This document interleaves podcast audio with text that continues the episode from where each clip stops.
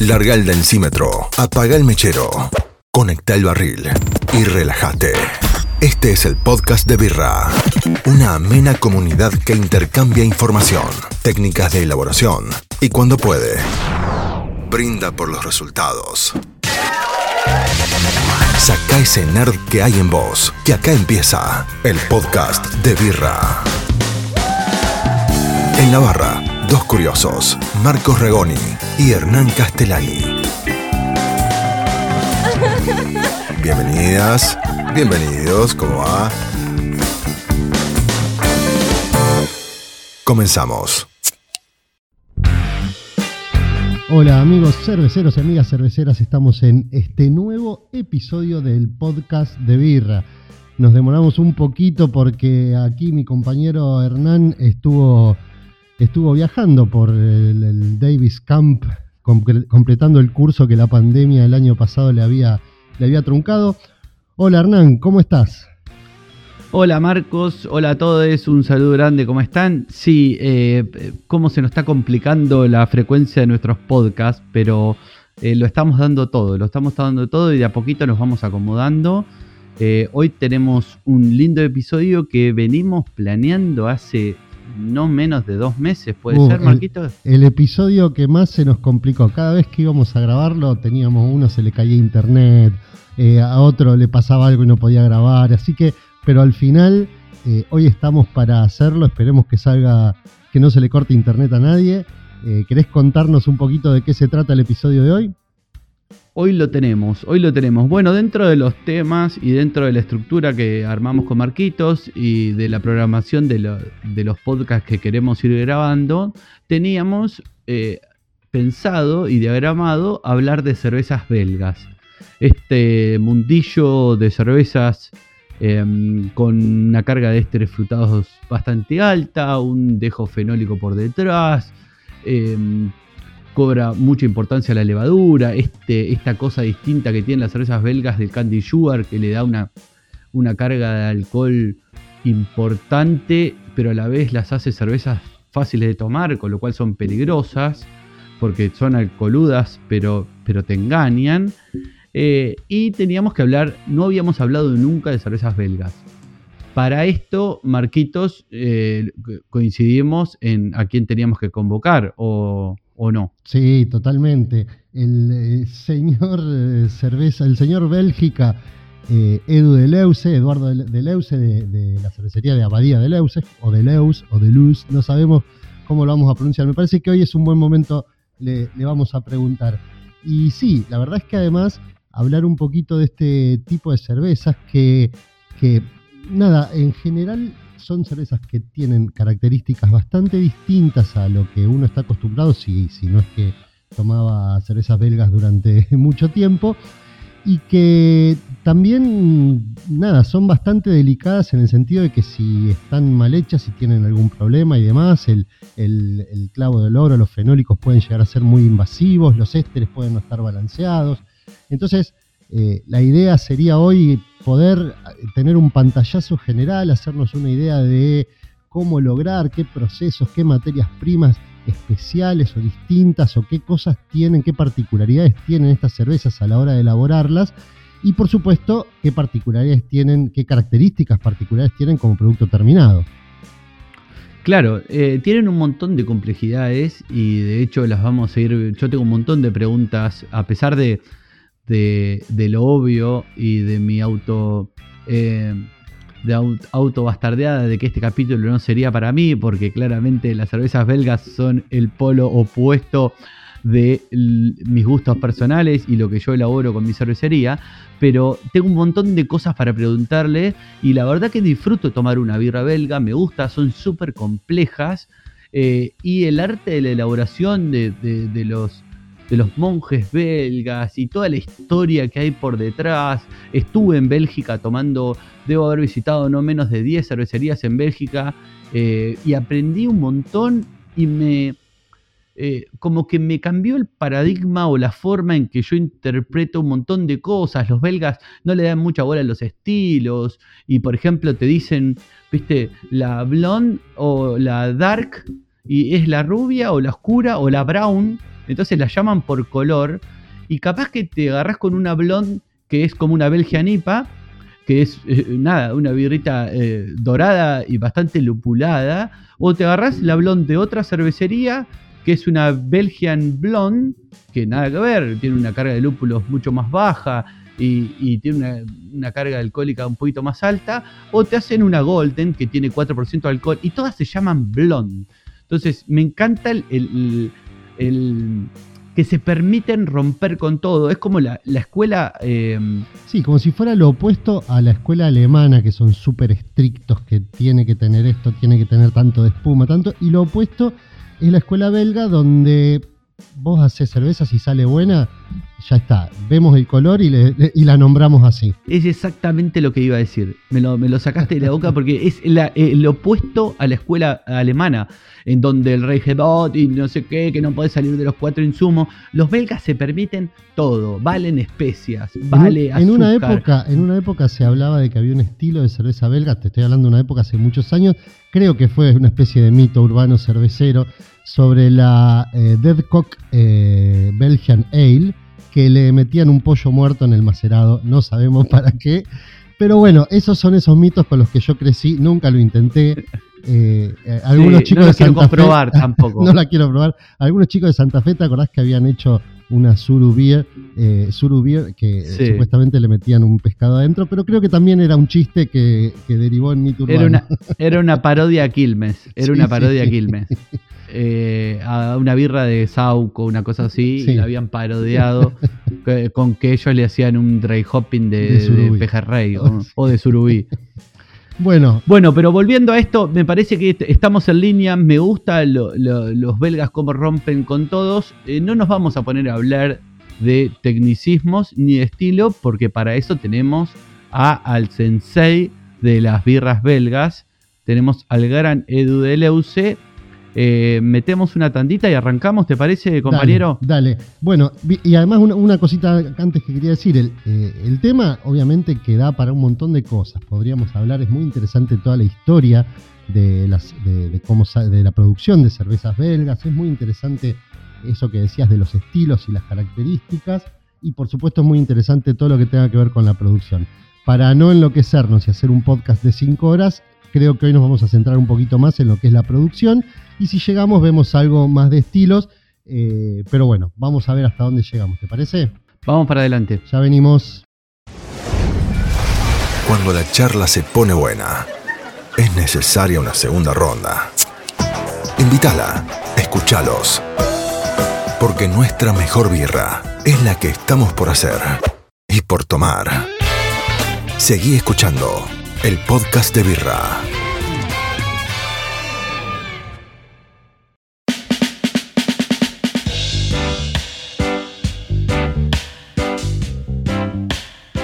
Y bueno, y estamos de vuelta acá y ya con nuestro invitado, con Edu de Leus. Edu, ¿cómo andás?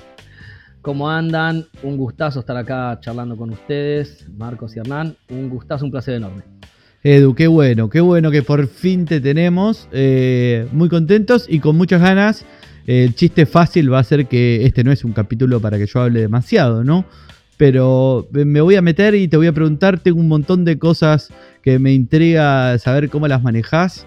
Así que arranquemos, Marquito, ¿te parece? Dale, sí, sí, me pasa, me pasa lo mismo. O sea, en este capítulo eh, vamos a escuchar mucho más de lo que hablamos, Hernán y yo. Mirá que nos cuesta bastante. Está perfecto. Así que habíamos estado charlando sobre eh, temas que nos interesaban, sobre, obviamente, sobre las cervezas belgas y demás. Y lo, primero que surge es pensar qué, o sea, cómo definirías a, los estilos o qué particularidades tienen los estilos de cervezas belgas que los diferencia de otro tipo de, estilos de cerveza o de escuelas cerveceras. Bueno, eh, yo siempre me gusta definir que la cerveza belga tiene como dos perdón, tres pilares fundamentales. Tres pilares fundamentales. Y uno de ellos es, digamos, en, su conjunto, si bien hay estilos particulares que tienen bajo graduación alcohólica, pero en su conjunto son cervezas que tienden a tener bastante alcohol, una graduación alcohólica alta. Eh, luego que son cervezas, eh, también en su conjunto, mayormente maltosas. Así que bueno, ahí vamos un poquito en lo que decían del chiste falso y que son antagónicas tal vez al lúpulo. Eh, y eh, el tercer, digamos, pilar fundamental es la carga de afrutados y de precursores de ésteres que tienen, que tienen en general. Eh, yo creo que esas tres cosas definen a una, cerveza belga. O sea que el, perfil aromático, bueno, el perfil de sabores es, esa característica, la maltosidad. Y el perfil aromático es muy particular. Hay cosas que se encuentran en cervezas belgas que en general no vamos a ver en otro tipo de cervezas, ¿no? Claro, tal cual, tal cual. O, que rozan precursores que, por ahí en otros estilos no quedarían de todo bien, viste, tanto aromas de, que provienen del alcohol, bueno, fenoles y ésteres, ¿no? Me, resulta particular eso, Edu, que dijiste eh, esos tres como características principales y no nombraste el carácter fenólico, porque es opcional, porque no le das tanta importancia. Eh, aclaremos un poquito por ahí. Claro, porque en su conjunto la cerveza belga, si bien siempre se la define o, en guías o, cuando uno lee, o como cuando se habla de la cerveza belga, que se, la refiere siempre a carácter frutado, y, o sea, esteroso y fenólico, pero si vos te pones a analizar la cerveza belga en general, son, es, es, pondera al, al menos un 50% más digamos, dentro del, poder aromático, el, éster sobre el fenol, el carácter afrutado que el carácter especiado. Siempre va a estar acompañado por un carácter especiado, pero es secundario. Eh, siempre lo que está arriba de todo eh, es la fruta. Todo eso lo, o sea, se obtiene principalmente de la fermentación. Claro, claro. Eh, ahí ya entras en un. Yo creo que es, es la escuela en donde uno, digamos, tiene que hacer más hincapié en la levadura que en el blend de granos. Eh, y, en, el carácter de la fermentación, de la curva de temperatura, del, inóculo, principalmente de la temperatura. Acá estamos con, cervezas que, uno las inocula 20 y recién setea el, el convistato del, tanque en 26, 27 grados. Me encanta, me encanta, me, ¿eh? me encanta eso. Tranquila pero déjame un poco ordenar porque esa era la, parte que seguía, que teníamos como guionada para, para charlar con vos hoy. Después de haber definido un poco a la familia muy a grandes rasgos de estilos belgas, lo primero que nos sale preguntarte es hablemos un poquito de ingredientes y de procesos particulares de esta familia de estilos. Después nos gustaría preguntarte de algunos estilos en particular y podemos entrar un poquito más en detalle, pero vamos de como de, lo más macro a después cosas más finitas. Pero, Bailar más fino, claro. Claro, un poco va de la mano. Vos hablabas eh, de ésteres, hablabas de un toque fenólico, hablabas de mucho alcohol, hablabas de eh, alta tomabilidad, que eso es lo que a mí siempre más me sorprende de las cervezas belgas, cómo logran tanto alcohol cuando en realidad te mienten por todos lados porque te engañan, te engañan grandemente y después te das cuenta cuando pasan un par de copitas. Sí, cuando eh, te levantás de la silla del bar. Ahí, te das cuenta.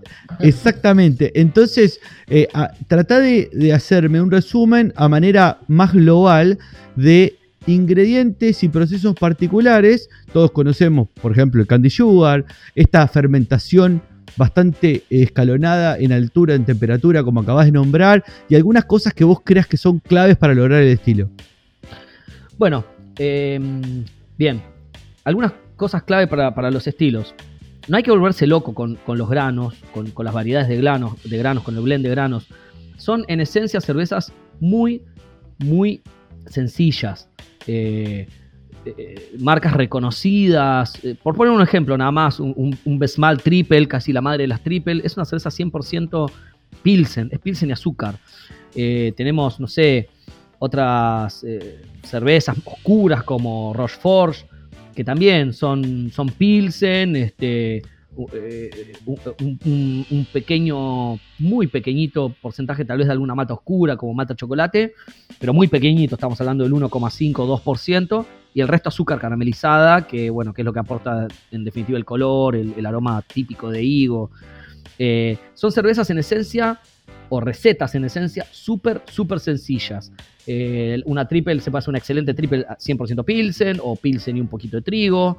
Después hay algunas cervezas un poquito más complejas, que yo, está el caso de, de- si alguien seguramente conocen la triple Carmeliet, es una cerveza muy conocida Es una de mis sea- favoritas. Que se hace a base de tres granos, que es, pilsen, trigo y avena, y a su vez esos mismos tres granos sin maltear, o sea, crudo. Bien. Entonces son, son recetas ahí, ahí entramos en más complejidad, pero imagínate, la madre de las triple, como es la Besmal, es, siempre, es pilsen, pilsen y azúcar. sí. Chimé, la triple de Chimé es pilsen y un poquito de almidón de trigo y azúcar.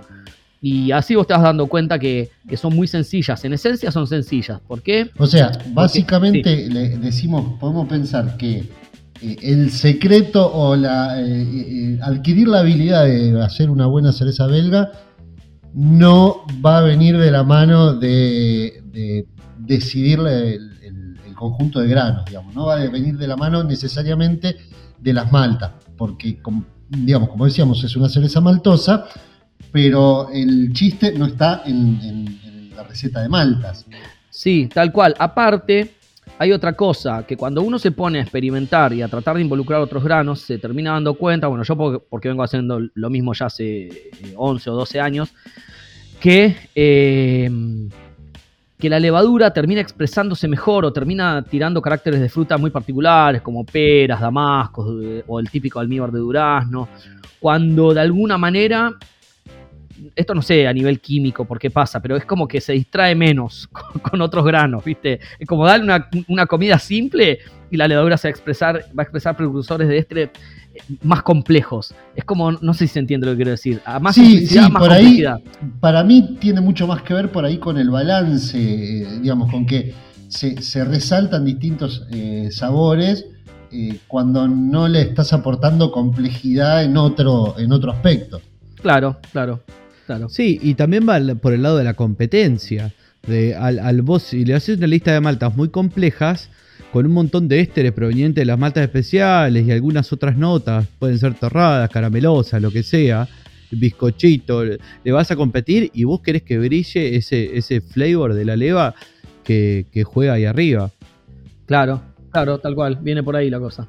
Edu, me veo muy tentado a preguntarte, eh, entiendo que hay muchísimas técnicas de hacer un candy sugar, entiendo que las, hay- las has ido evolucionando y cambiando con el tiempo, no creo que en tus más de 10 años haciendo cervezas belgas eh, mantengas la receta original con la que arrancaste a hacerlo. ¿Me contás tu forma particular de hacer candy? Sí, sí, claro. Nosotros, eh, por una cuestión de, manipulación, eh, y, tal vez, viste, que el, caramelo levanta mucha temperatura, bueno, por una cuestión de manipulación, lo que hacemos es hacerlo en la olla de cocimiento, el azúcar, mientras estamos terminando, digamos, de macerar. Entonces, nosotros ahí eh, hacemos lo- lo- los dos azúcares, que son los más conocidos, digamos, en la- lo que es la industria de cerveza belga, que es eh, lo que se conoce como azúcar invertido y azúcar candy, que son dos cosas distintas. El azúcar invertido se trata de un almíbar, básicamente, muy sencillo, que involucra agua, azúcar, en este caso sacarosa. Nosotros, bueno, acá en, en Argentina o Sudamérica se usa mucho, eh, eh, bueno, porque tenemos caña de azúcar, así que usamos eh, proveniente de ahí. Bueno, en Chile se usa también de remolacha, pero en Bélgica se usa a partir de remolacha azucarera. Digamos, estamos hablando de todas formas de sacarosa. Sí. Y em, eh, nosotros, eh, entonces, esto lo aclaro porque hay mucha gente que me escribe, viste, por azúcar de maíz, esto que lo otro. No, yo recomiendo lo que es azúcar, básicamente lo que se conoce como azúcar de mesa. Para, Claro, el azúcar, de, el azúcar de maíz es dextrosa. Claro, exactamente. Y nosotros entonces, bueno, contaba que lo hacemos particularmente nosotros. Yo todo, el, todo los- el tiempo que fui homebrewer lo hacía en una ollita aparte, pues me resultaba más fácil adicionarlo luego al cocimiento. Nosotros, lo que es de que somos fábrica, lo hacemos al revés. Lo hacemos primero en la, olla de cocimiento.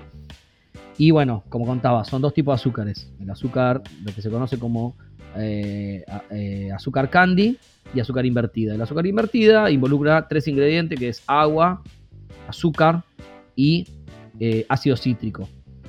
Em, el azúcar candy, bueno, y lo anterior se usa para cervezas que son eh, claras en, color, doradas, básicamente.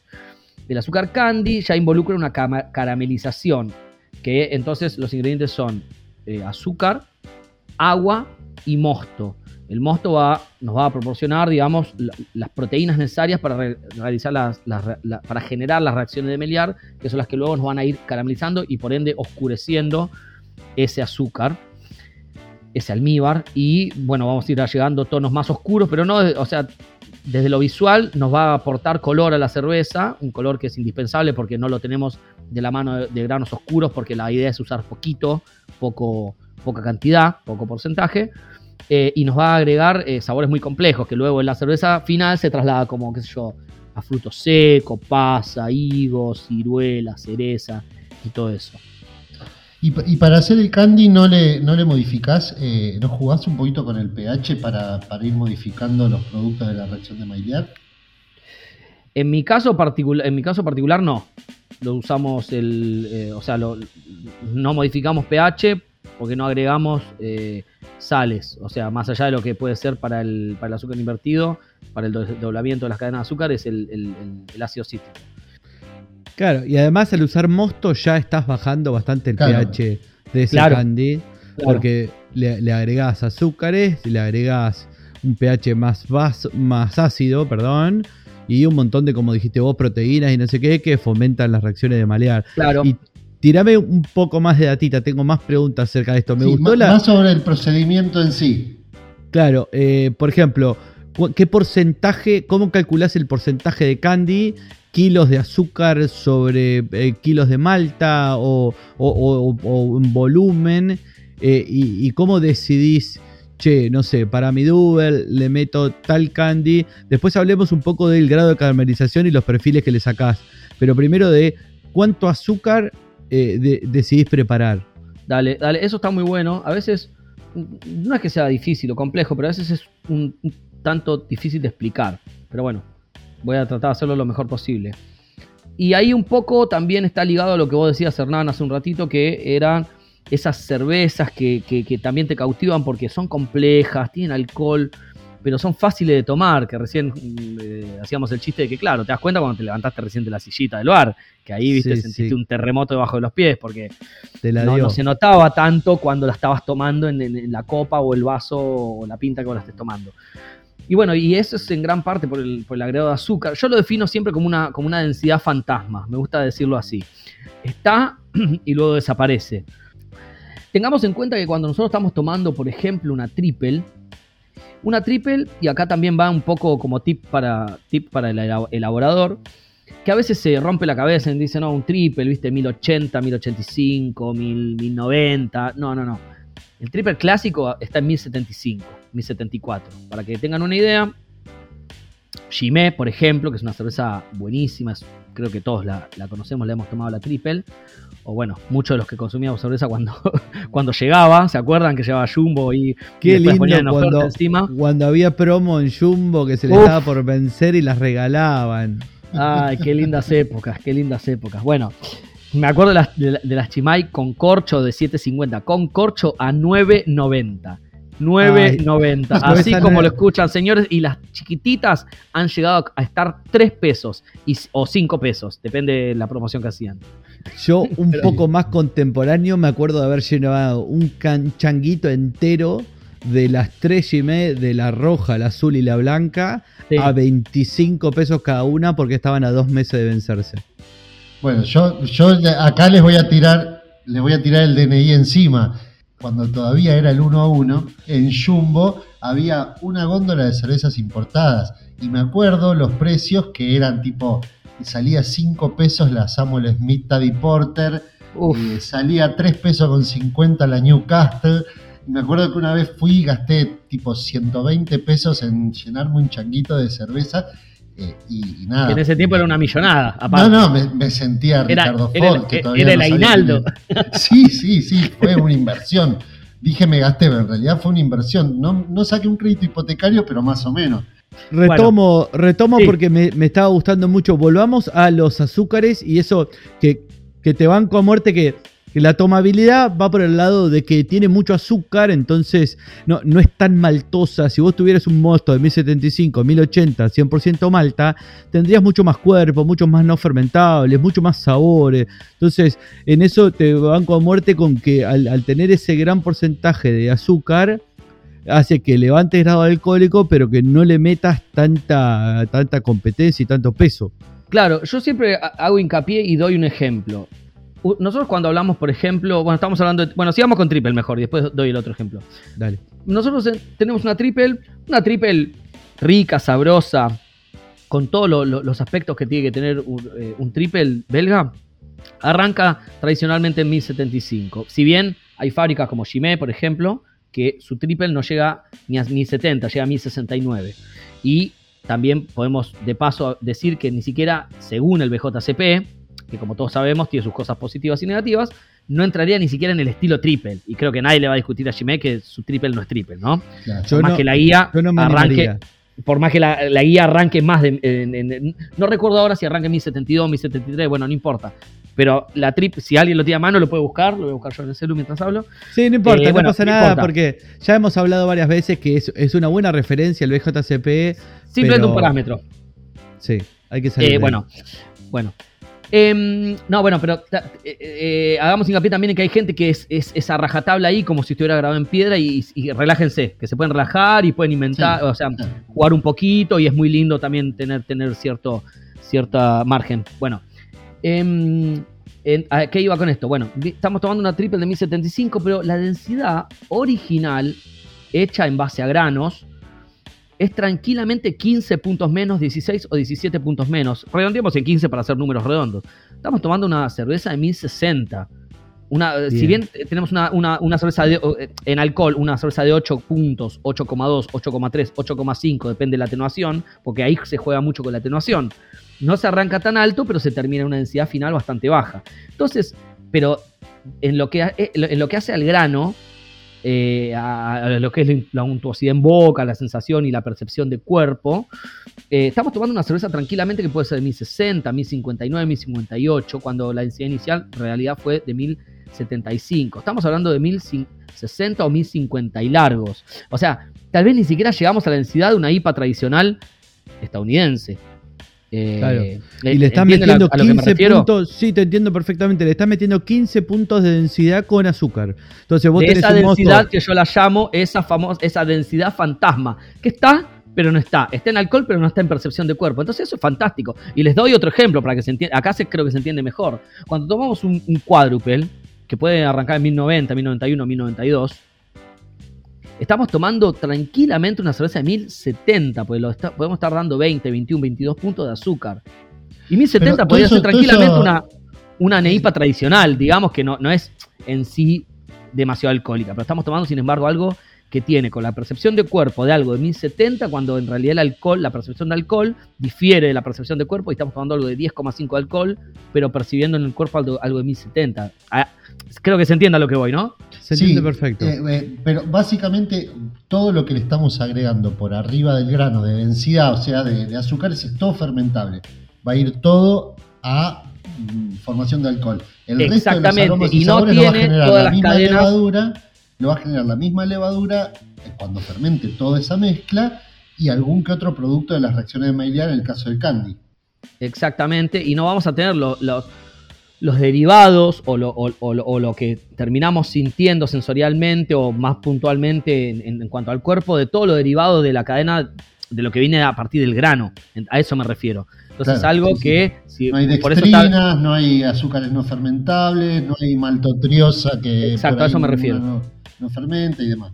Entonces te reformulo mi pregunta, Edu, porque por ahí yo soy un poco más cuadrado para usar azúcares. A mí me gusta bastante usar azúcares, eh, tanto obviamente en, lo que me gusta hacer a mí, que son IPAs, y yo lo calculo sobre el porcentaje en el GRIST, en la lista de maltas. Entonces, por ejemplo, yo tengo mi número que en una American IPA me gusta un 5% de dextrosa sobre los kilos de malta totales. Entonces usé 100 kilos y en el hervor le meto 5 kilos de dextrosa.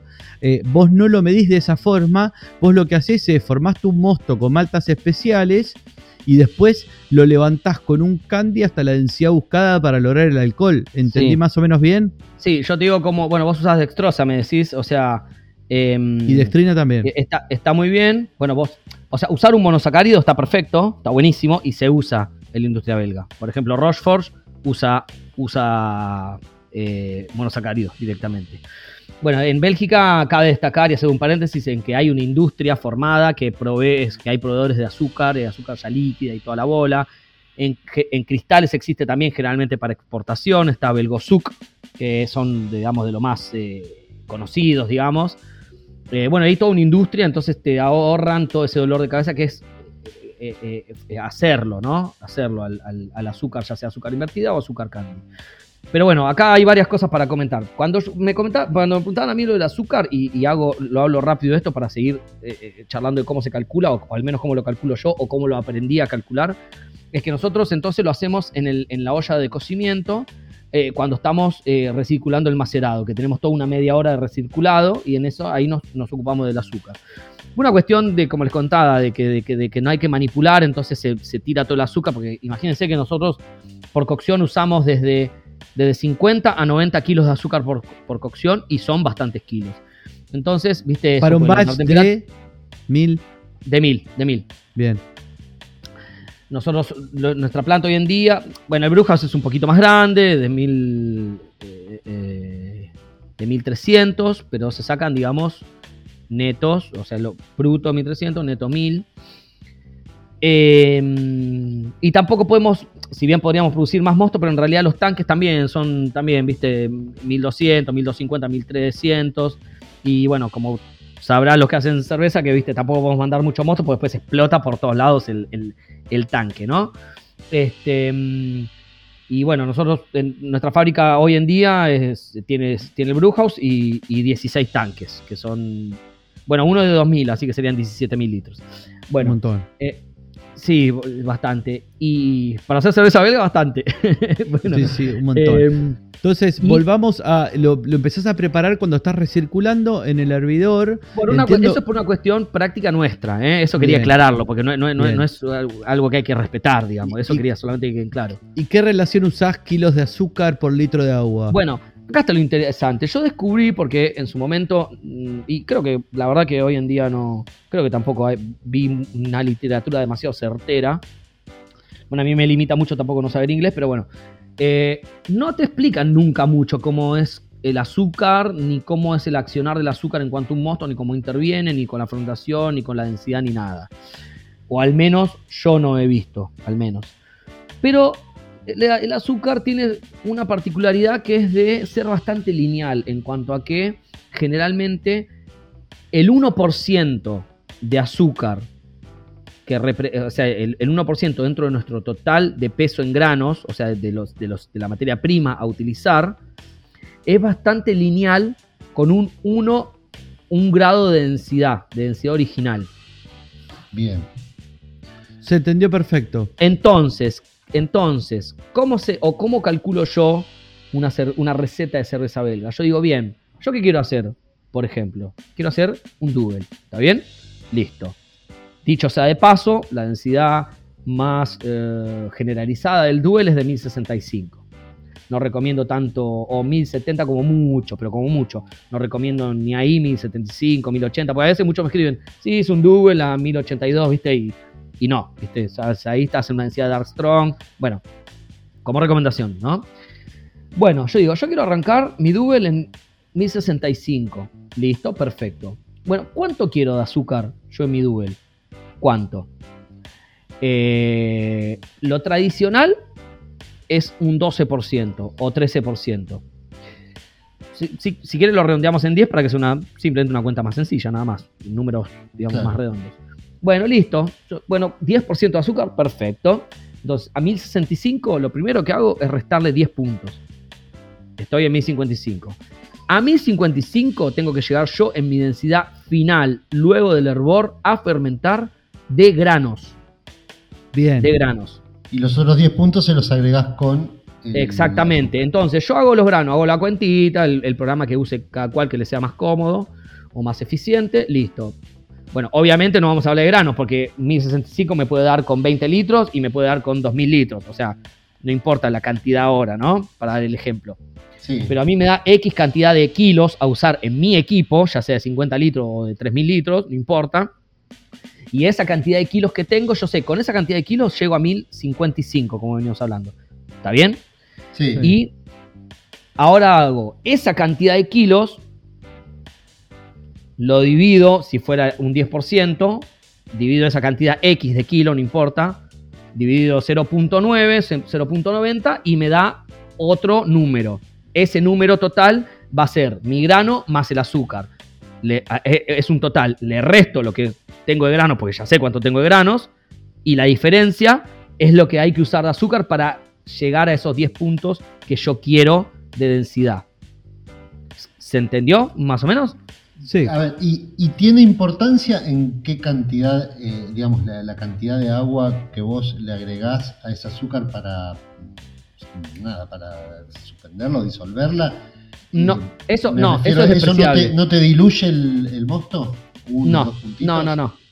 No, no, no. Eso es despreciable en la cantidad total del volumen de litros. eh, estamos hablando tal Pero vez. básicamente usás, la- la- cantidad de azúcares que necesitas en la menor cantidad de agua necesaria para que se disuelva, básicamente. Sí, sí, dependiendo si yo quiero hacer, eh, como comentaba anteriormente, de los dos tipos de azúcar, dependiendo si yo, si yo quiero hacer azúcar invertida, que es un almíbar un poco más acuoso, o sea, más, más aguado, o eh, candy, que es un Claro. azúcar con menos relación de agua para que, cara- para que, para que más. caramelice más rápidamente y además contando con el aporte de- de- del mosto, ¿no? Que obviamente yo como lo hago en el hervor, que el mosto lo aporto directamente abriendo una llave para que eh, me entre por la tangencial un poquito de mosto y, y chau. A ver, nosotros hoy en día ya lo tenemos como que hacemos lo mismo todos los días y ya lo tenemos medio a ojo, ¿no? Pero eso no quiere decir que no se puede explicar y que no se pueda trasladar. No, pero, pero a es un ojo que está bien calibrado. Me interesa, vamos, eh, eh, dejemos de lado el azúcar invertido porque entiendo que es casi lo mismo que el candy, pero, pero más tranqui y, y sin caramelizar. Entonces, vamos al candy. No, la, la- la- Vos- la diferencia fu- fundamental, y esto que para, para que, que, que- que claro, ¿no? Para que le sirva al que está al oyente. Azúcar invertida lleva una base ácida, azúcar candy no. Genial. Listo. Y, Bien. y- y candy lleva mosto, azúcar invertida no. Azúcar invertida Bien. son tres, tres ingredientes: agua, azúcar cítrico o fosfórico, azúcar invertida. Candy es agua, eh, azúcar y mosto. Ahí tenemos la diferencia principal. Bien. Bien, y una vez que empezaste a hacer el. Vamos a hablar del candy. Y vos dijiste, bueno, le voy a poner 80 kilos de azúcar. Listo, le, lo- le pasás un poquito de mosto, agua y arrancás la ebullición. ¿Cómo manejás? eh, ¿En dónde pararlo? eh, ¿Por color? ¿Lo vas probando sensorialmente? No es tan fácil. Eh, obviamente eh, hay mucho producto de tu experiencia. Pero, Claro, pero- mira, es que la realidad es, la realidad es la siguiente. Eh, al principio lo que hacía era, digamos, ir tomando muestras y la- la- las iba, digamos, eh, em, poniendo sobre un, sobre un eh, papel de estos de, de manteca y iba tomando las muestras de cada tipo de azúcar a distintas temperaturas. Eh, la realidad es que hoy en día es como que hacemos lo mismo y lo tenemos... pa- pasa que para explicarlo es difícil porque depende del, del, del- del- del grosor de la chapa de la olla, del quemador, de, depende de varias cosas, el diámetro Sí, de la olla, sí. si tiene más o menos contacto, pero hay, digamos, tablas para ver determinado, digamos, tiempo y relación en cuanto a, temperatura. Que esa yo de memoria no me la sé, para serte sincero. Pero nosotros ahora en esa parte ahí te la debo porque es más ojímetro que otra cosa, ¿viste? Pero bueno, básicamente lo primero que se necesita es cambiar de color. Cambiar de que la cerveza se oscurezca y nos va a ayudar mucho lo que aporte el mosto para, para caramelizar. Y después, eh, nada, te guías mucho por, los aromas porque pues, nunca tiene que ser ese aroma quemado, algo que, está quemado.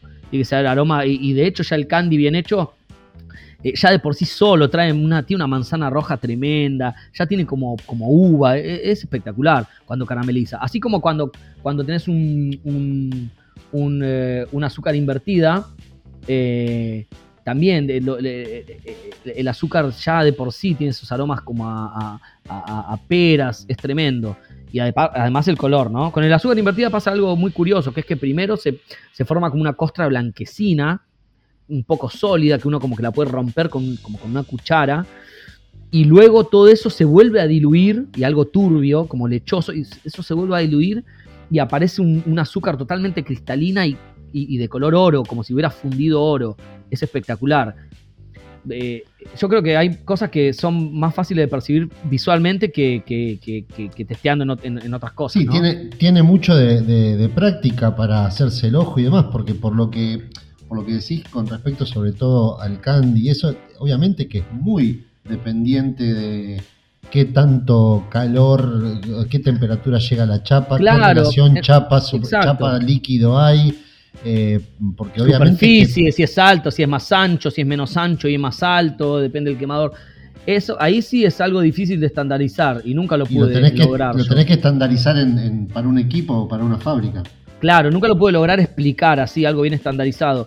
Hay tablas. lo- acá lo que hay que hacer es, es- es, eh, em- empezar a probar y, y ir teniendo temperaturas. Tenemos de- de una- un, un tipo de azúcar a 115 grados, otro tipo de azúcar a 125, otro tipo, de- otro tipo de azúcar a 140, y tenemos distintos tipos de azúcares. Esa parte Bien. por ahí es un poquito compleja de explicar y todavía no he logrado nada, dar una fórmula como para que a todos les salga igual, ¿no? No, Edu, pero lo que vos planteás es sumamente lógico porque también depende de cuánto lo diluís, de con qué mosto lo diluís, de, de esto que vos decís, la intensidad del mechero, hay un montón de cosas. No es lo mismo que tengas una zarpada llama azul pegada al fondo de la olla con los grados que va a levantar, a Claro. que tengas una llamita roja alejada. Entonces, me parece que en líneas generales eh, hablamos un montón del Pero igual- candy.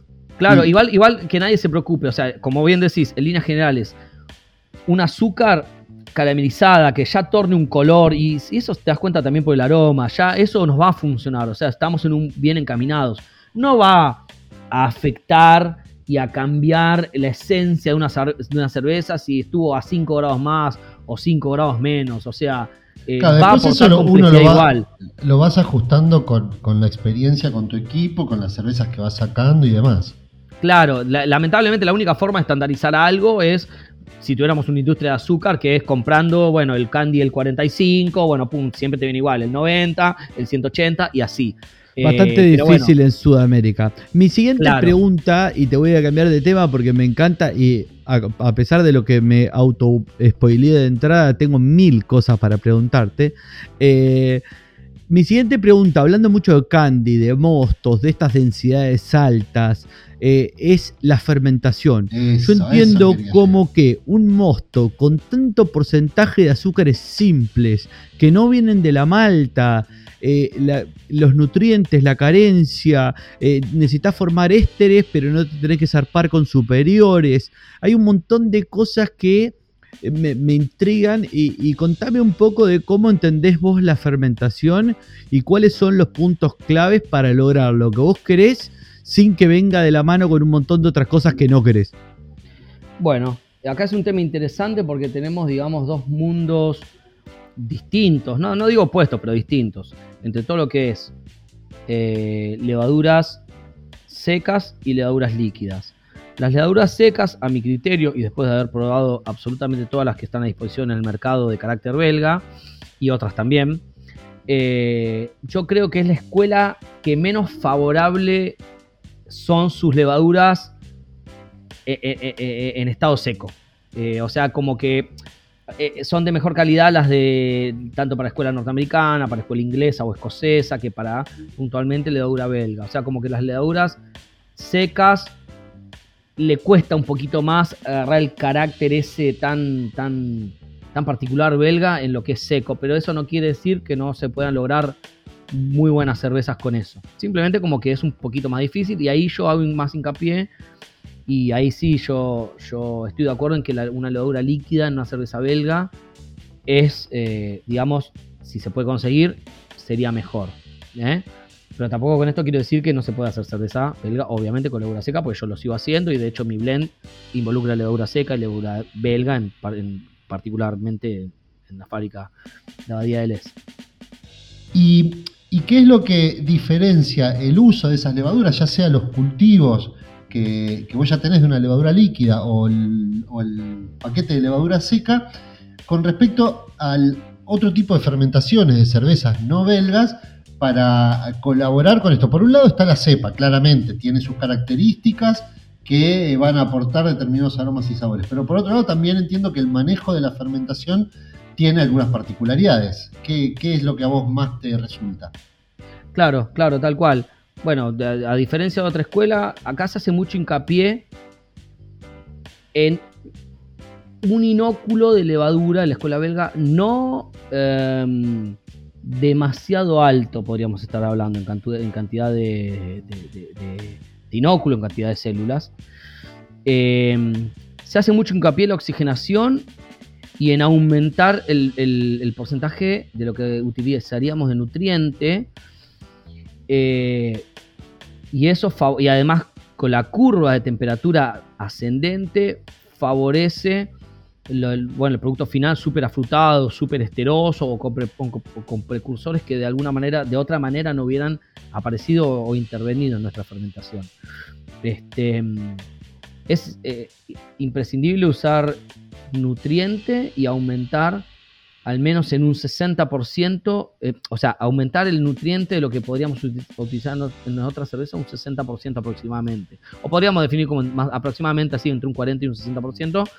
Eh, y eh, la levadura, por ejemplo, nosotros en cervezas que son hasta una densidad como el Double de 1065, usamos aproximadamente 0,6 pues si, lo trasladamos a gramos por litro de mosto, ¿no? Eh, pero en las más densas, vieron que es muy común utilizar un gramo, un, grado, un, gramo 1,2 o hasta un gramo y medio. Nosotros no nos pasamos nunca de un 0,8 y, te diría un pelín menos, por ahí un 0,7.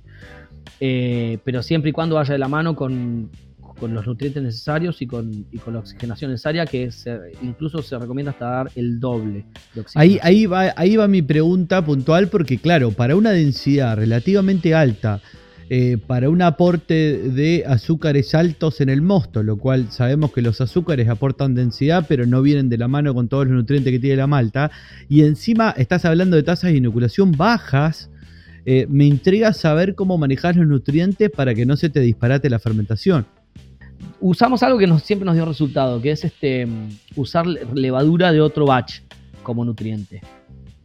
es, este, algo bastante utilizado, sí. Sí, sería un, extracto de levadura. A mí la sensación que me da. Sí, nosotros lo que, hacemos es, congelarla y después eh, adicionarla al, mosto. O sea, sí, sí. En vez de usar, eh, no sé, eh, zinc o, o, los nutrientes que vienen de así comerciales. Sí, a mí la impresión que me da de esto que, contás, de el bajo inóculo eh, para una densidad muy alta, donde además hay un alto porcentaje de fermentables, porque vos mismo me decías que había una atenuación que terminaba atenuando un montón, eh, me da la impresión de que es como que, bueno, queremos que la levadura se estrese lo suficiente como para generar algún alcohol superior y algún éster, para, para, producir esos ésteres y todos esos aromas, encima de eso con la alta temperatura, pero a su vez necesitas que esté vital y andando bien. Por eso los nutrientes, que como decía Hernán, vos le estás diluyendo todos los nutrientes que tiene el mosto común, se lo estás diluyendo con, con, el candy sugar, con el azúcar invertida. Así que eh, entiendo que es un poquito eso, jugar al límite con que la levadura produzca cosas que produce cuando está estresada, pero que a su vez sea lo suficientemente eh, vital Controlado. para claro, como si fuera en un entorno estresarla controladamente. Es que es que es eso, es, eso, es estresarla y jugar al límite, o sea, vos lo definiste muy bien, es, es eso, constantemente con la cerveza belga. Y de hecho tampoco o al menos nosotros no podemos dar muchas reutilizaciones, o por ejemplo después del cuádruple jamás se reutiliza una, levadura, y arranque la balonia, pasa dependiendo que se venga después si duelo triple y cuádruple y no se reutiliza más. Porque la haces pelota. Exactamente, pobrecita, vos la pones en el microscopio y pobrecita la ves tirada, ¿sabe qué? Como parece un fideo, pobre. Che, Edu, y hablando de esto de la fermentación, me reintriga lo que estás hablando. Eh, tuve la oportunidad de ir, a Bélgica, hice un cursito de tres días en Castel Maltin y me llevaron a recorrer un par de cervecerías que en su momento, esto fue en el 2015, y me llevaron a recorrer un par de cervecerías que también vi lo que vos decías, que inoculaban entre 18 y 20 y seteaban el controlador en 28. Hasta 28 ni se preocupaban. Ni se preocupaban. Y ellos me hablaban de algo que en su momento no supe entender y quiero que vos me expliques porque no sé si ahora lo termino de entender, Sí, de sí, la sí. complejidad alcohólica. Y esto que dijo Marquitos de una forma antes, que también no solo formar etanol, sino algunos alcoholes de cadena más larga, que son precursores de ésteres y bla, bla, bla, bla, bla, bla. Pero explícame un poquito el concepto en cervezas belgas de la complejidad alcohólica. Bueno, la complejidad alcohólica nos, a- aparte, nos da una sensación, yo no sé si, si lo han notado para el que lo escucha, también nos aporta, además de ese picor característico de algunos estilos, nos aporta dulzor, porque en concentra- concentraciones ya nos empieza a tirar perfiles dulces. Y no es, no es por nada que la cerveza belga la sentimos más bien dulzona, entre comillas, o maltosa. Eso es en gran parte aportado por el alcohol y además genera precursores que de otra manera serían imposibles tenerlos en nuestro producto final. Muchos de ellos, ya sea ese, ese clásico característico que, que han leído seguramente en varios eh, eh, notas o, cuando se describe un estilo, que es ese clásico de rosas, se consigue mediante ese método, o ese clásico perfil como de mermelada, pero de tomate, que es muy particular, que la tienen grandes cercerías, como la, digo, grandes estilos en particular, como la Chimay Azul, la Golden Drag, qué sé yo, la, la Trap Quadruple Double, que, que, que no es, estás la ciruela, pero también es una mermelada de tomate que es muy particular y viene de ahí, viene de esa complejidad justamente alcohólica. Para hacer- digamos, me, me quedan dos cosas, pero quedan muy poco, muy poco tiempo. Así que tenemos que elegir. A ver, Hernán, ¿qué te parece? Vos sabés que yo hubiera querido hablar un poquito que me cuente si tiene algún tipo de, de tratamiento específico el agua o qué, qué características tiene el agua. Pero también queríamos en algún momento conversar un poquito sobre algunos de los estilos que, que tienen, que producen ahí en Abadía de Leuce. No, bueno, me encantaría hablar algo de los estilos, me encantaría. Por eso, a mí me quedan 1833 Sí. preguntas por hacerle, pero bueno, eh, vamos a tener que hacer un Cervezas Belgas 2.0. eh, como siempre, esto nos, termina, esto nos termina pasando en todos los capítulos que arrancamos con un tema, pero eh, vamos, tenemos anotado, a ver, ya hablaste bastante, o un, un poco bastante, queda mucho también, pero de Duel, ya hablaste de Triple, nombraste ahí un poquito de una Quadruple, una, una Strong, una Belgian Strong.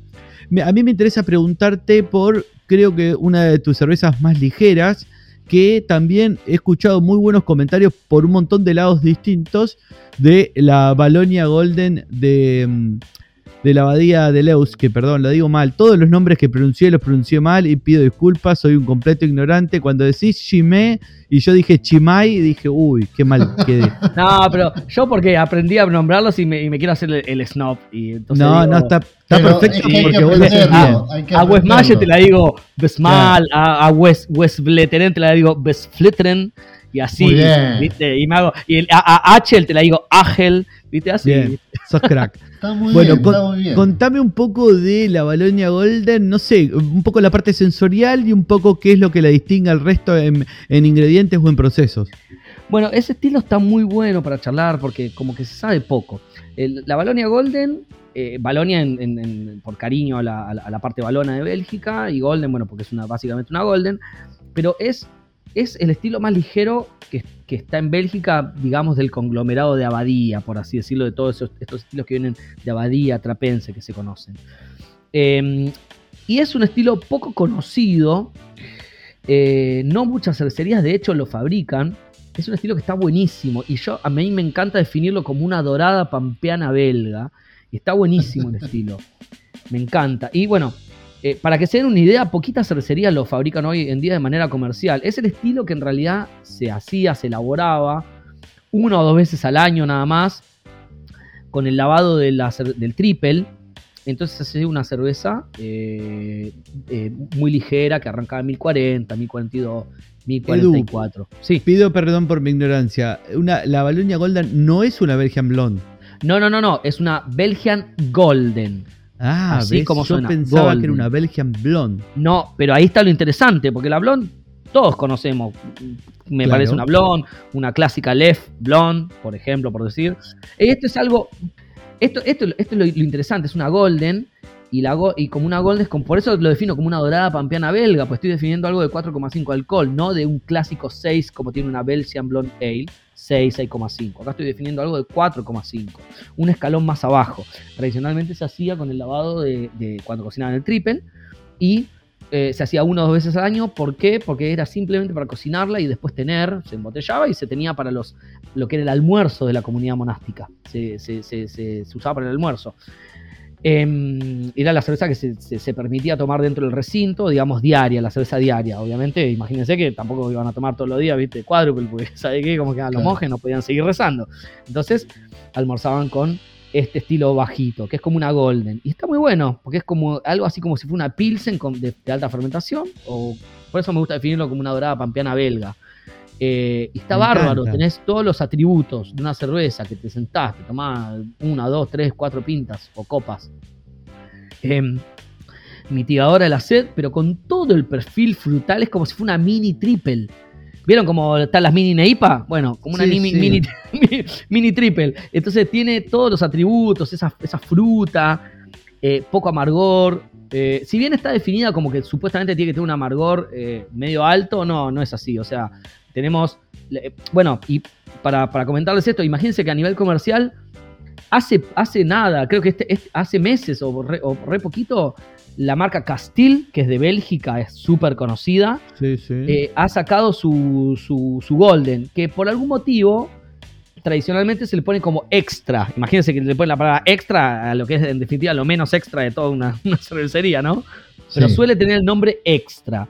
Así lo tuvo en su momento Vesfletren, que ya la dejó de producir, después derivó en otra cerveza que hoy, es hoy en día la, la Vesfletren Blonde, que es una, tiene 5.8, podríamos decir que está en la parte superior de ese estilo Trappy Single, porque está rozando una Blonde, una Belgian Blonde.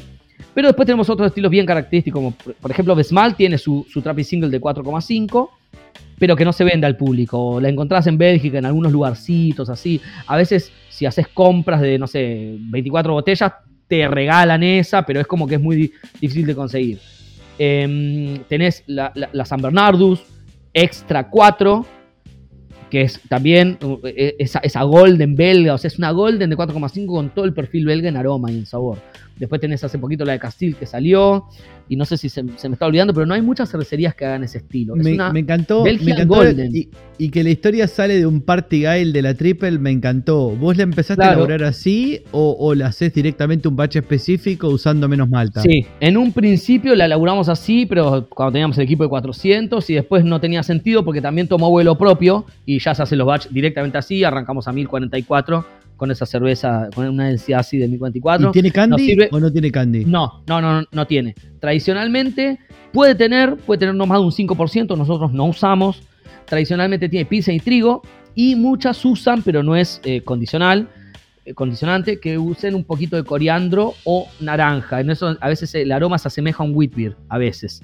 Pero, pero, pero no, no hay que usarlo sí o sí. Nosotros en particular no lo usamos, en su momento lo usábamos Después no, porque bueno, compramos un importador que de, un tipo de coriandro que después dejó de entrar y, nos gustaba ese. Bueno, nada, cosas que suceden acá, viste, en Argentina, que a veces hay grano, hay levadura, a veces no hay, a veces hay, bueno, qué sé yo. Em, pero bueno, básicamente estamos hablando de una Golden de 4,5 llena de aroma, llena de sabor y súper, ultra, hiper ligera. Eh, y bueno, está buenísimo el estilo, buenísimo. Una densidad inicial de 1044, los IBUs que andan en torno a 18, 1044 a, 1008 de, atenuación. Eh, no, está, está muy buena y nos sirve también para como, como productor, como, como para, para generar levadura, ¿no? También ese estilo. Ah, claro. Me encantó, me encantó. Edu, eh, antes de cerrar, decir un poco cómo te pueden encontrar. Sos bastante activo. Los, para los que no te conocen, estuve, te estuvimos stalkeando un poco ahí para armar el guion. Y em, tu página web está muy buena y hay un montón de data recopada. Con lo cual, tira un poco cómo te contactan a vos y a tu abadía. Em, bueno, para contactarnos pueden em, está, bueno, lo que son las redes como Instagram, está abadía, arroba abadía Les, arroba eh, Eduardo Delez también. está la página de internet. Aclaremos, aclaremos, Deleuze, Deleuze se escribe Deleuze con Z. Yo Ah, estaba sí, a punto de aclarar lo mismo para los neófitos que no sabemos pronunciarlo. Del- Sí, yo hablo, Es que- hablo un belga del interior. No, es que ta- en realidad es una tercera forma, porque en realidad si, lo- si uno lo dice en, en francés es eh, Duluth, y si uno Mm. lo dice en, flam- en flamenco, que es la parte norte, es Duluce, y si no, y, y el argentino es Deleuze, así como si terminara O así sea, con perdón, y no te olvides de, no te olvides de que algunos también decimos de Leuce. Claro. Y, y el del campo, el del campo argento Sí. es de la UC. Bueno, Deleuze. y, y en algún bar eh, hasta la venden como Delois. Esa, esa es, nu- esa es nueva. Ah, esa- esa, esa no la tenía. Esa, esa le agregaron un- una letra. Bueno, se puede encontrar como Abadía de Leuce, eh, así se escribe Deleuze, Eduardo de Leuce. Eh, también en- en- está la página web, eh, que es www.abadiadeleuce.com. Este, bueno, esos son los canales para contactarnos. Bueno, también Facebook está con el mismo nombre. Este, y bueno, ahí nos pueden contactar, eh, hacer, a mí siempre me suelen escribir, yo siempre contesto, tal vez no el mismo día, capaz que al día siguiente, pero siempre contesto, o lo que son cons- consultas técnicas, o, o si no, este, para hacer algún pedido, algo, qué sé yo, de data. Sí, además ahí estoy viendo que, en- estoy justamente viendo en la página que están en algunos bares notables, eh, muy interesantes. Uh, mirá, en el, en la- en el Miramar, en- ahí en Sí, San Juan y eso fue una, una alianza, digamos, bastante estratégica, que la verdad que estuvo buena porque sinceramente nos dio mucho respiro en toda esta época de pandemia y todo esto, que fue aliarnos a los que son los bodegones notables Sí. para de alguna manera enaltecer, creo que es un lindo paso para enaltecer la cerveza, que uno dice, ¿cómo puede ser que voy a un lugar y quiero comer un plato muy, muy rico, un plato de mejillones, gambas al ajillo, incluso ranas, eh, rabo de toro, caracoles, o sea, cosas raras, está bien, no, no está en todos lados, pero o, o de, un- de un- de una buena tortilla española y poder maridarlas con cervezas, viste que uno siempre está, "Ah, no, yo tengo la carta de vinos, tengo, no sé, me ofrecen Sí. 100 vinos. Y, y después una cerveza industrial nada más, para acompañar todo. Y no es así. O, o- o- o comer un rico postre de, no sé, de zapallos en almíbar con, con queso brie acompañado de un duel. Es espectacular.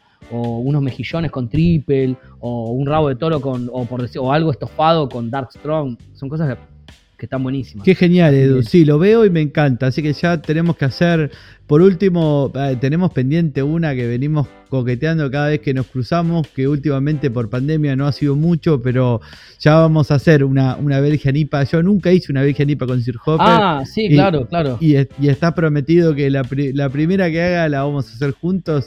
Ya se va a materializar. Ya se va a materializar y tengo una leva que va a ir espectacular para esa Belgian IPA. Va a ir muy bien. Qué lindo, qué lindo. Gracias por tu tiempo y toda la data que nos bajaste.